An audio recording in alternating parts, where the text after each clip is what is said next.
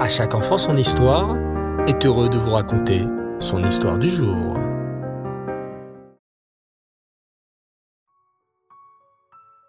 Nous nous étions arrêtés lorsque Chifra et Pois, les deux sages-femmes juives, venaient de recevoir un ordre terrible du roi. Mettre à mort tous les petits bébés garçons qui naîtraient. Que faire? Désobéir au roi? Mais Paro les tuerait certainement si elle n'obéissait pas. Maman s'exclama Pois, qui n'était encore qu'une petite fille. Dis-moi, nous n'allons tout de même pas tuer des petits enfants juifs? Jamais de la vie, ma fille, lui répondit fermement sa maman Chifra. Plutôt mourir que tuer un seul bébé juif. Qui doit-on écouter entre Paro et Hachem notre Dieu? Hachem, bien sûr. Et c'est ainsi que ces deux femmes extraordinaires n'obéirent pas aux ordres de Paro. Alors, que firent les méchants gardes égyptiens? Un plan très cruel. Ils placèrent des petits bébés égyptiens devant les maisons juives. Les petits bébés égyptiens pleuraient et ainsi ils réveillaient les petits bébés garçons juifs que les mamans cachaient dans les maisons. Et c'est ainsi que les Égyptiens réussissaient à trouver les garçons juifs et les jeter dans le Nil. Pensez-vous, les enfants, que le plan du méchant Paro va fonctionner? Eh non, bien sûr. Les méchants peuples font des plans contre les Juifs, mais Hachem nous protège. Vous vous souvenez de Chifra, la courageuse sage-femme, et de sa fille Eh bien, je vais vous apprendre un grand secret, les enfants. Chifra était en réalité Yocheved, la maman de Moshe Rabbeinu. Et Poua était Myriam, la grande sœur de Moshe. Quand le petit Moshe Rabbeinu est né, la maison s'est remplie de lumière. Sa maman Yocheved a compris que Moshe serait un très grand sadique. Mais comment faire pour le cacher? Les méchants Égyptiens risquaient de le trouver. Que fit Yocheved? Elle prit un petit berceau en osier et le recouvrit de goudron pour que l'eau ne puisse pas rentrer dedans. Puis, elle mit le petit bébé Moshe dans ce panier et déposa le panier dans le Nil, le grand fleuve d'Égypte. Myriam, la grande sœur de Moshe, décida de se cacher derrière des roseaux pour surveiller son petit frère qui flottait maintenant sur l'eau. Le Nil, les enfants, est l'un des plus grands fleuves du monde et le plus grand fleuve de l'Égypte. Beaucoup de gens aiment s'y promener. Et justement, ce jour-là, Batia, la fille de Paro, décida de faire une petite promenade près du Nil.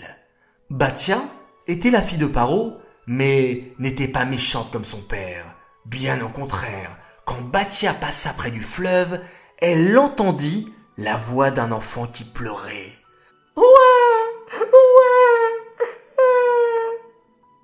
Elle s'arrêta et tendit l'oreille. Puis vit un berceau qui flottait sur l'eau. Mais le berceau était très loin, hors de sa portée. Batia aurait tellement voulu sauver le bébé. Elle fit alors quelque chose d'incroyable. Elle tendit son bras le plus loin possible. Et Hachem fit un miracle et allongea son bras. Batia put alors tirer le berceau hors de l'eau.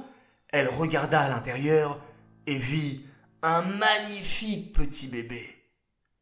Oh, comme ce bébé est mignon. Je n'ai pas d'enfant, moi. Ce serait une bonne idée que je l'adopte. Je l'appellerai Moshe, car Moshe veut dire tirer des eaux, et j'ai tiré cet enfant des eaux. Mais cet enfant pleure beaucoup, il doit avoir faim. Qu'on m'apporte du lait. Mais à chaque fois qu'on apportait du lait au petit Moshe, Moshe faisait la grimace et tournait la tête. Mais qu'arrive-t-il à ce bébé? Pourquoi ne veut-il pas boire du lait? En fait, les enfants, Moshe était déjà un si grand sadique que même tout bébé, il refusait de boire du lait qui n'était pas cachère. Soudain, Myriam, la grande sœur de Moshe, qui s'était cachée derrière les roseaux, sortit de sa cachette et s'approcha de Batia. Princesse Batia, dit respectueusement Myriam. Si vous cherchez du lait cachère, je connais une maman juive qui en a. Oh, c'est merveilleux s'exclama Batia. S'il te plaît, va vite me chercher cette femme. Vite, Myriam courut comme une gazelle, chercher sa maman Yocheved et l'emmena chez Batia. Batia le bébé Moshe à Yocheved sans savoir qu'il s'agissait de sa vraie mère. Elle lui dit Yocheved, je vous confie ce bébé. Donnez-lui du lait et quand il aura grandi, vous le ramènerez au palais, je l'adopterai et l'élèverai comme mon propre fils. Vous voyez les enfants Batia était une très grande sadéquette. Elle aimait beaucoup les juifs. D'ailleurs, plus tard, Batia est devenue elle-même juive. Et en récompense de toute sa gentillesse, elle mérita que Moshe s'appelle comme elle l'avait nommé. Batia est aussi l'une des seules femmes qui a pu rentrer vivante au Gan Eden. Cette histoire est dédiée les Nishmat, Moshe Abourmad Ben Shlomo et Nina Haddad Bat Miriam, Shalom.